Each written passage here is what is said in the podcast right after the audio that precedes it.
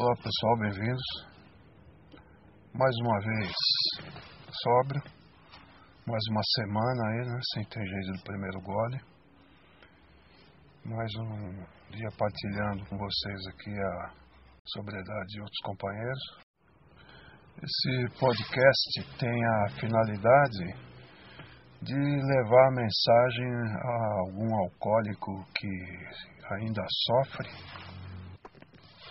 companheiros que estão ouvindo e podem encaminhar para alguma pessoa que achem que precisa conhecer um pouco aí da, da voz de AA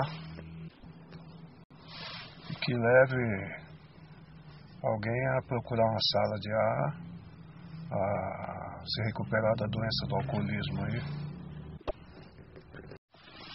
Também para algum companheiro que estiver em alguma localidade que não tiver condição de participar de uma reunião em uma sala de ar. Pessoal que quiser colaborar aí contando sua história de recuperação, pode mandar para mim. Quem tem o Spotify pode colocar aí seguir para eu ter noção se continuo postando. Sugiro fazer a gravação em um aposento fechado, que não tenha muito barulho, né? Mas se tiver barulho, não tem problema, continua gravando. O cachorro começou a latir, foi, foi segurar o cachorro, foi prender o cachorro, não tem problema. Pode continuar gravando assim, que depois eu corto, eu edito. Sem cortar a parte da partilha. Então é assim, como essa semana eu não captei aí a partilha, não gravei a partilha de nenhum dos companheiros, eu vou fazer a leitura de alguns trechos de pessoas da área médica que o Poder Superior me mandou essa semana. Primeiramente com as cartas de Bill W. para Jung e de Jung para Bill. Carta de Bill W. a Jung, 23 de janeiro de 1961. Caro Dr. Jung, esta carta, de grande apreciação, era devida a longo tempo. Permita que me apresente. Sou Bill W., cofundador da Sociedade Alcoólicos Anônimos. Ainda que o senhor certamente já tenha ouvido falar de nós, eu duvido que o senhor esteja consciente de que uma certa conversa que teve com um de seus pacientes, o senhor Roland H., no início dos anos 30, teve um papel crítico na fundação de nossa Irmandade. Apesar de Roland ter falecido há bom tempo, as recordações de sua experiência marcante enquanto em tratamento consigo tornou-se parte da história de Alcoólicos Anônimos. Nossa lembrança das afirmações de Roland H. sobre sua experiência consigo foi assim. Tendo esgotado outros meios de recuperação de seu alcoolismo, em cerca de 1931, ele se tornou seu paciente. Eu acredito que permaneceu sob seus cuidados por talvez um ano. Sua admiração pelo Senhor era sem medida, e ele o deixou com um sentimento de muita confiança. Para sua grande consternação, logo ele recaiu. Certo de que o Senhor era a sua corte do seu último recurso, ele retomou aos seus cuidados. Então seguiu-se a conversa com o Senhor, que tornou-se o primeiro elo de uma cadeia de eventos que conduziu à fundação de Alcoólicos Anônimos. Minha lembrança do que relatou sobre essa conversa é isso. Primeiro de tudo, o Senhor disse francamente a ele de sua desesperança quanto a qualquer tratamento médico ou psiquiátrico que pudesse ser útil. Essa sua afirmação cândida e humilde foi sem dúvida, sem sombra de dúvida, a primeira pedra da base sobre a qual nossa sociedade tem sido levantada. Vindo do Senhor, a quem ele admira e confia tanto, o impacto sobre ele foi imenso. Então, quando lhe perguntou se havia alguma outra esperança, o Senhor disse a ele que podia haver uma, talvez, que ele poderia ser o sujeito de uma experiência espiritual ou religiosa. Em resumo, uma conversão genuína. O Senhor apontou-lhe como tal experiência, se acontecesse, poderia remotivá-lo quando nada mais poderia fazê-lo. Mas o Senhor pediu cuidado, pois apesar de tais exigências algumas vezes trazerem sobriedade alcoólatras, elas eram relativamente raras. O Senhor recomendou que ele se colocasse em uma atmosfera religiosa e esperasse pelo melhor. Foi isso, eu creio, a substância de seu conselho.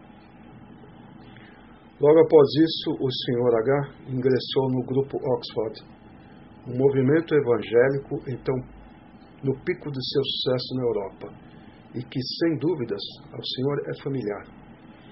O Senhor se lembrará sua grande ênfase nos princípios de autoavaliação, confissão, restituição e dar-se em serviço a outros.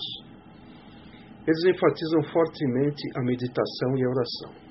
Nesse ambiente, Roland H. passou por uma experiência de conversão que o livrou até agora de sua compulsão por beber. Retornando a Nova York, ele tornou-se muito ativo com os GO ali, liderado por um pastor episcopal, Dr. Samuel Shoemaker. O Dr. Shoemaker foi um dos fundadores daquele movimento, e sua forte personalidade transmitia imensa sinceridade e convicção. Por esse motivo, em 1932 a 1934, os grupos Oxford já tinham um grande número de alcoólatras sóbrios, e Holland, sentindo que ele podia identificar-se especialmente com esses sofredores, apresentou-se a si mesmo para ajudar a estabilizar outros. Um desses, por acaso, era um meu antigo colega de escola, Edwin T. Abbey. Ele estava sob ameaça de prisão mas o Sr. H e outro ex-alcoólatra, membros dos OG, procuraram sua liberdade condicional e o ajudaram a conseguir sua sobriedade. Enquanto isso, eu segui o curso de alcoolismo eu mesmo, estava sob ameaça de prisão. Felizmente, eu fiquei sob os cuidados de um médico, o Dr. William D. Silkworth, que era maravilhosamente capaz de compreender alcoólatras. Mas assim como o Senhor abriu a mão de Holland, ele abriu mão de mim. Era sua teoria que o alcoolismo tinha dois componentes: uma obsessão que compelia o sofredor a beber contra sua vontade e desejo, e algum tipo de dificuldade metabólica que ele então chamou de uma alergia. A compulsão garantia que o beber, que o beber do alcoólatra continuaria adiante, e a alergia tornaria certo que o sofredor iria deteriorar-se finalmente, tornar-se insano ou morreria. Apesar de eu ser um dos poucos que ele pensava que era possível ajudar, ele finalmente foi obrigado a me falar de minha desesperança. Eu também teria de ser trancafiado. Para mim, isso era um golpe devastador. Assim como Holland foi preparado para essa experiência de conversão pelo Senhor, Assim, meu maravilhoso amigo Dr. Silkwood preparou-me. Ouvindo de minha situação, meu amigo Edwin T. veio ver-me em minha casa, onde eu estava bebendo. Era então novembro de 1934. Há muito tinha marcado meu amigo Edwin como um caso de esperança, sem esperança, perdão. No entanto, ali estava ele em um estado bem evidente de livramento, que poderia sem dúvidas ser creditado por sua mera associação de pouco tempo com os grupos Oxford.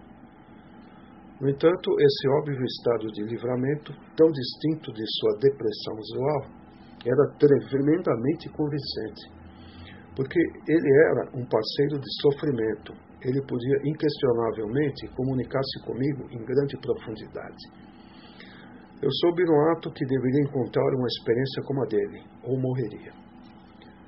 Voltei novamente aos cuidados do Dr. Silkwood, onde eu pude novamente voltar a estar sóbrio e conseguir uma visão mais clara da experiência de livramento de meu amigo e de aproximação de Holland H. a ele. Desintoxicado novamente do álcool, senti-me terrivelmente deprimido. Isso parecia ser causado pela minha inabilidade de conseguir a menor fé. Edwin T. visitou-me novamente e repetiu as fórmulas simples dos grupos Oxford. Foi assim que ele saiu e eu fiquei ainda mais deprimido. Em grande desespero, eu gritei: Se existir um Deus, que ele se mostre a mim mesmo. Imediatamente veio uma iluminação de grande impacto e dimensão. Algo que tentei descrever no livro Alcoólicos Anônimos e em A alcança a maioridade. Textos básicos que estou lhe enviando. Meu livramento da obsessão pelo álcool foi imediato. Eu sabia que era um homem livre no ato, Logo depois de minha experiência, meu amigo Edwin veio ao hospital trazer-me uma, trazer uma cópia de William James As Variedades de Experiência Religiosa. Esse livro me deu a percepção de que a maioridade das experiências de conversão, seja qual for sua variedade, tem um denominador comum do colapso do ego em profundidade. A pessoa enfrenta um dilema impossível no meu caso, o dilema foi criado pelo meu beber compulsivo e o profundo sentimento de desesperança foi grandemente aprofundado pelo meu médico. E, e foi mais aprofundado ainda por meu amigo alcoólatra quando me contou de seu veredito desesperança a respeito de Howland H. Na sequência de minha experiência espiritual, veio uma visão de uma sociedade de alcoólatras cada um identificando-se com e transmitindo sua experiência ao próximo, ao estilo de corrente. Se cada sofredor levasse a notícia da desesperança científica do alcoolismo a cada novo interessado, ele poderia ser capaz de fazer todo recém-chegado aberto a uma experiência espiritual transformadora.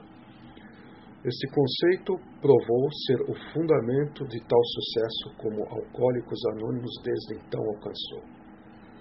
Isso tornou as experiências de conversão, quase que todas as variedades descritas por James, disponíveis quase que em uma base por atacado. Nossas recuperações sustentadas pelo último quarto de século somam cerca de 300 mil. Na América e pelo mundo, há hoje 8 mil grupos. Assim, ao Senhor, ao Dr. Shoemaker, dos grupos Oxford, a William James e ao meu próprio amigo Dr. Silkworth, nós de AA devemos essa tremenda benfeitoria.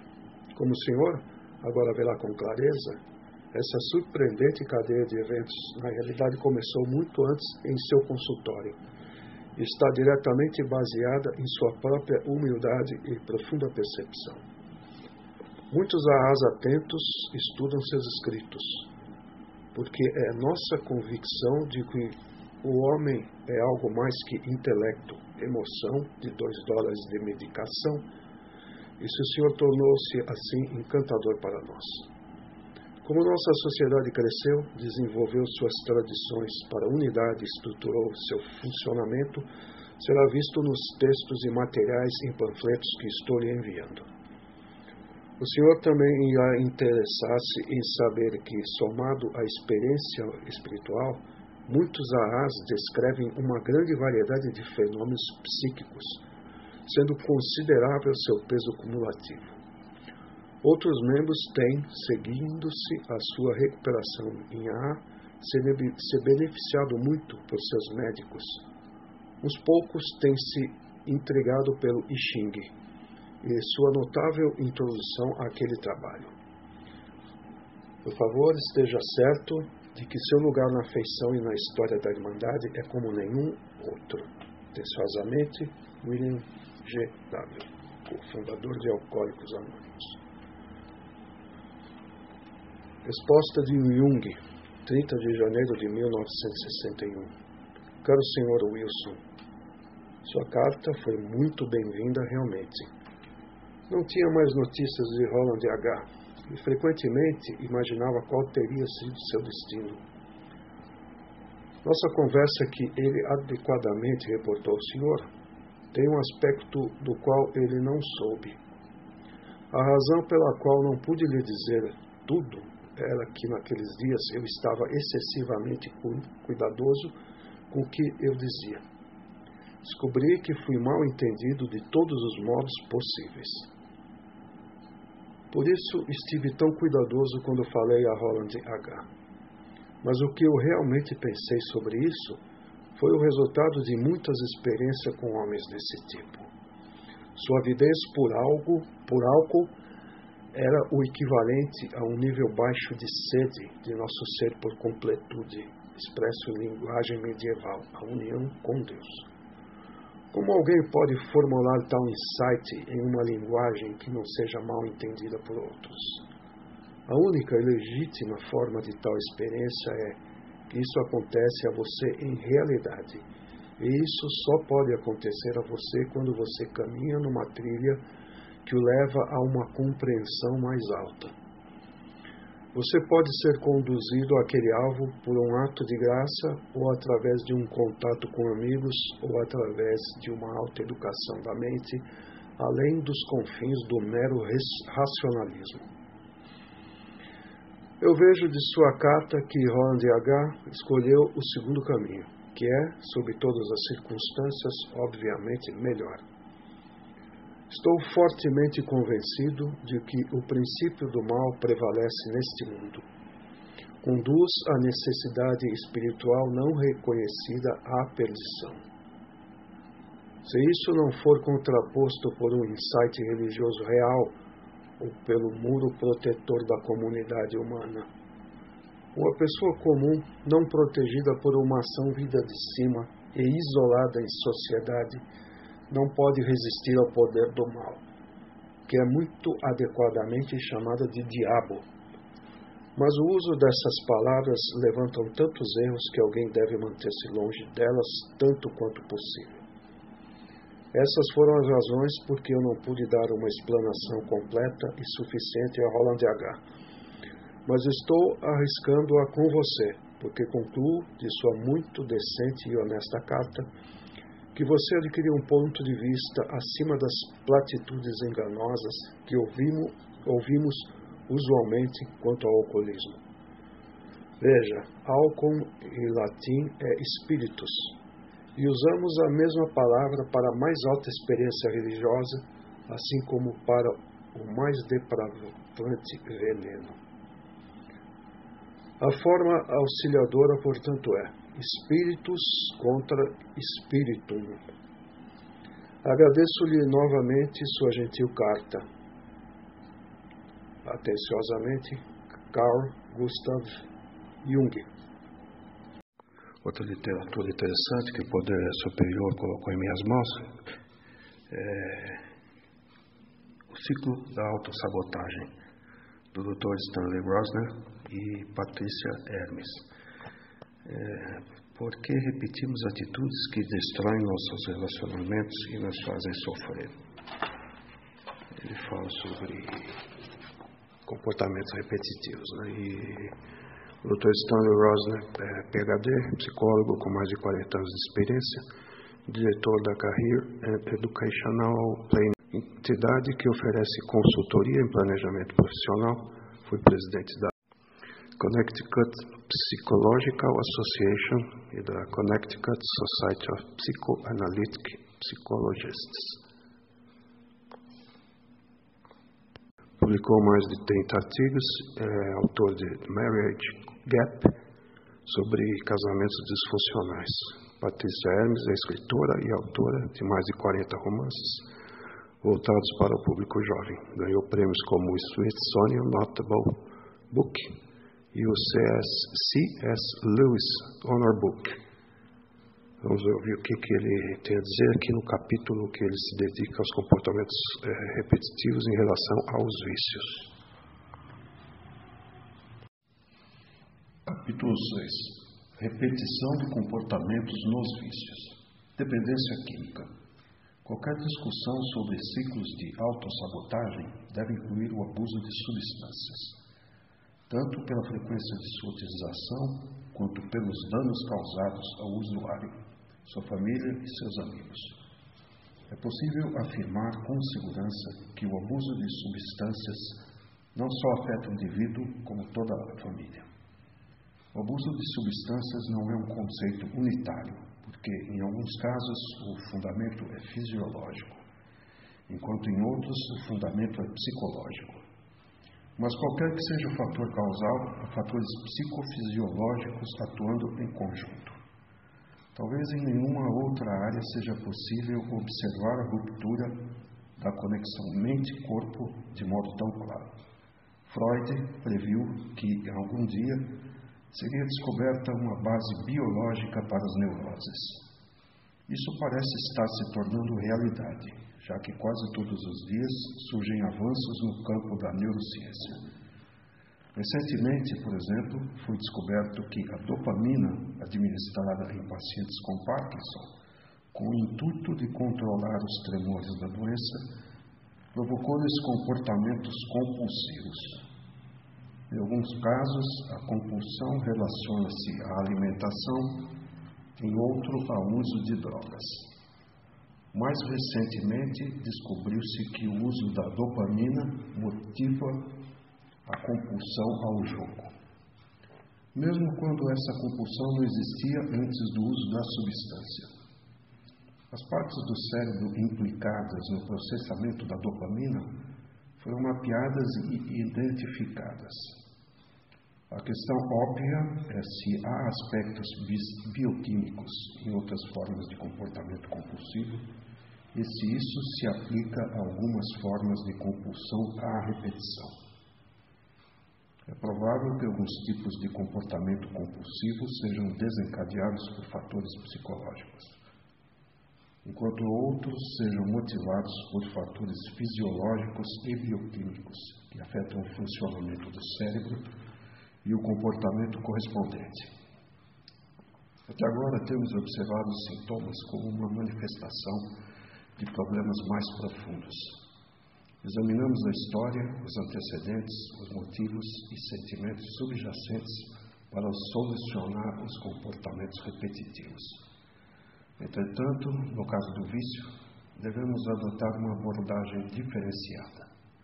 Aqui, os sintomas são tão impressionantes e debilitantes que têm de ser tratados em primeiro lugar. A terapia não pode ser bem conduzida quando esses sintomas estão se manifestando. Por isso, se os pacientes levantam questões de abuso de substâncias, digo-lhes: primeiro, não posso trabalhar com você se estiver usando drogas ou álcool. Segundo, é fundamental que você comece um programa de 12 passos e. Terceiro, depois que tiver parado de fazer uso de substâncias e ser engajado efetivamente no programa dos 12 passos, Volte a me procurar e eu ficarei feliz em trabalhar com você.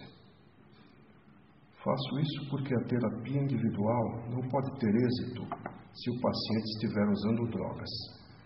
E o tratamento mais eficaz é uma combinação do programa dos 12 passos com a psicoterapia. Depois que o período de abuso de substância tiver sido superado. A razão disso reside na configuração das interações psicofisiológicas.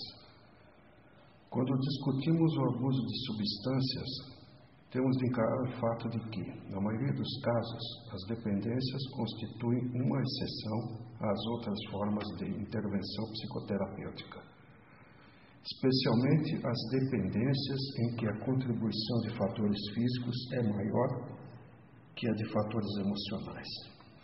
Em muitos casos de alcoolismo, por exemplo, há um histórico familiar de abuso de álcool. Em alguns casos, tem-se a impressão de que o alcoólatra tem quase uma reação alérgica ao álcool. O álcool é o equivalente a andar através de um caminho repleto de eras venenosas. Para, uma, para a maioria das pessoas, a era venenosa deve ser evitada porque as consequências são evidentes. A pessoa ficará com uma terrível erupção cutânea, que coçará muito e causará um sério desconforto. A solução é evitar a era venenosa. Essa é uma reação fisiológica. Se o indivíduo insistir repetidamente em atravessar o caminho de eras venenosas, é provável que seja uma característica de autopunição. Isso também acontece com pessoas que sabem que a sensibilidade ao álcool é algo hereditário, que existe uma inclinação hereditária para a dependência de álcool, com consequências desastrosas. Elas estão cientes, em primeira mão, dos efeitos do alcoolismo. Sabem que, como filhos de alcoólatra, estão sob sério risco de se tornar alcoólatras. Mas acabam bebendo em excesso, repetindo a vida completamente destrutiva dos pais. Há tantos exemplos de famílias destroçadas, de divórcios e de traumas por causa de alcoolismo que é desnecessário citá-los. Muitos alcoólatras, é claro, negam que sua bebedeira seja um problema. Eles dizem que comparecem ao trabalho todo dia, que voltam para casa toda noite, sem problema algum. Eles não colocam em foco aquilo que acontece quando voltam para casa. Bebem e tornam-se agressivos, ou bebem e, em uma noite, são agressivos, na noite seguinte, são alegres. O seu comportamento é então imprevisível que ninguém pode confiar neles. Ninguém sabe o que esperar. Alguns deles admitem o alcoolismo depois que são flagrados dirigindo alcoolizados Outros se dão conta quando caem bêbados na sarjeta. Alguns exigem a intervenção dos membros da família, fortalecendo-os e confrontando-os com seu alcoolismo e com os danos que sua bebedeira estão causando a si mesmo e àqueles que gostam deles. Alguns filiam-se ao AA, enquanto outros recusam-se permanentemente a fazer isso. Uns, em um ato de desespero, vão para centros de reabilitação e ficam sóbrios com apoio permanente do ar. Outros ficam sóbrios, mas depois começam a beber de novo.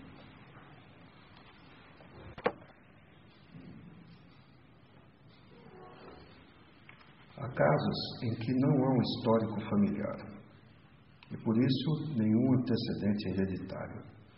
Aqui, a contribuição de fatores emocionais ao alcoolismo é maior do que a de fatores físicos. Alguns desses indivíduos conseguem parar de beber na marra. Conseguem por conta própria, embora seja algo difícil e os resultados a longo prazo sejam questionáveis. De modo similar, não se considera geralmente que a maconha tem um fundamento fisiológico, embora provoque consequências físicas.